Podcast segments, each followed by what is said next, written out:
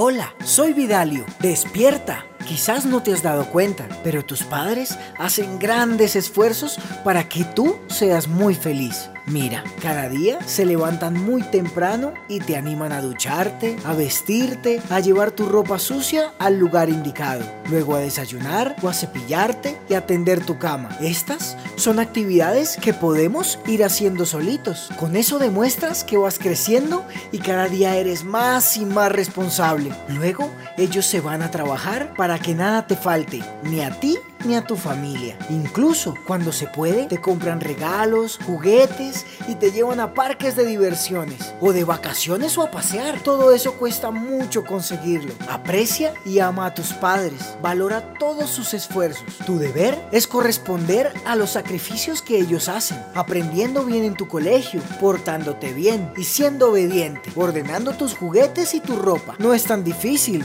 ¿cierto?